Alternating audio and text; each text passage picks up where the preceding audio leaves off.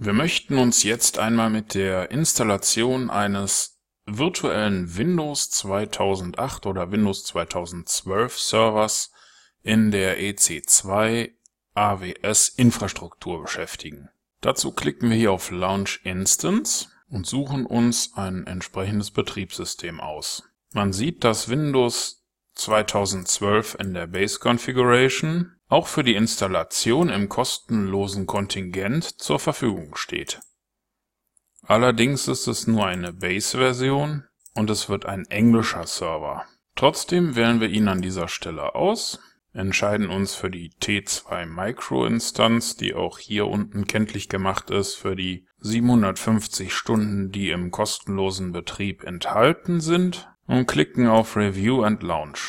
Hier unten wird uns jetzt angezeigt, aha, wir haben eine T2 Micro Instanz mit einem Gigabyte Speicher und wir sollen hier die Sicherheit verbessern, indem wir eine neue Sicherheitsgruppe erstellen. Wenn wir die Standardgruppe beibehalten, dann werden wir in der Lage sein, uns über Remote Desktop Connection mit der Maschine zu verbinden. Das reicht uns erstmal so, darum klicken wir auf Launch. Hier kann ich mir jetzt ein existierendes Schlüsselpaar auswählen. Ich habe für den Linux-Server bereits eins mit dem Namen Trading Server erstellt, das ich auch verwenden will für meinen Windows-Server. Hier bestätige ich noch, dass ich darauf zugreifen kann und klicke auf Launch Instances. Wie man sieht, wird hier gerade die Maschine gestartet und ich kann die ein bis zwei Minuten, die jetzt vergehen, bevor der Server erreichbar ist, dazu nutzen, mir hier einen Alarm für die Kosten einzurichten. Das macht durchaus Sinn und wir möchten PDF-Rechnungen per Mail erhalten.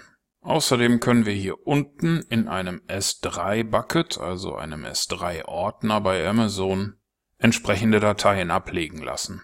Der S3-Dienst bei AWS entspricht in etwa der Funktion von Google Drive oder OneDrive, also es ist eine Cloud-Speicherlösung.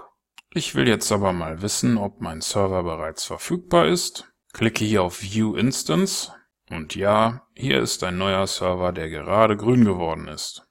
Ich nenne ihn mal Wind Trading Server. Das oben war ein Linux Server. Und mit diesem Server möchte ich mich jetzt verbinden.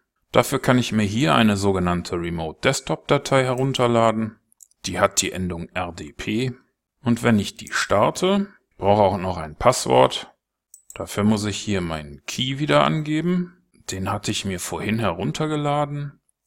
Es ist die Datei mit der Endung PEM. Daraus mache ich mir jetzt mal eine Bilddatei.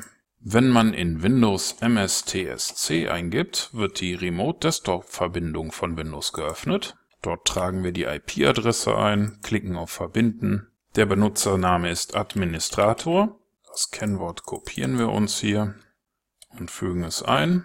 Und Windows sagt uns jetzt, ah, die Identität des Remote-Computers kann nicht überprüft werden. Möchten Sie die Verbindung dennoch herstellen? Ja, ich möchte. Und siehe da, mein Server-Bildschirm wird geladen. Das kann jetzt ein bisschen dauern.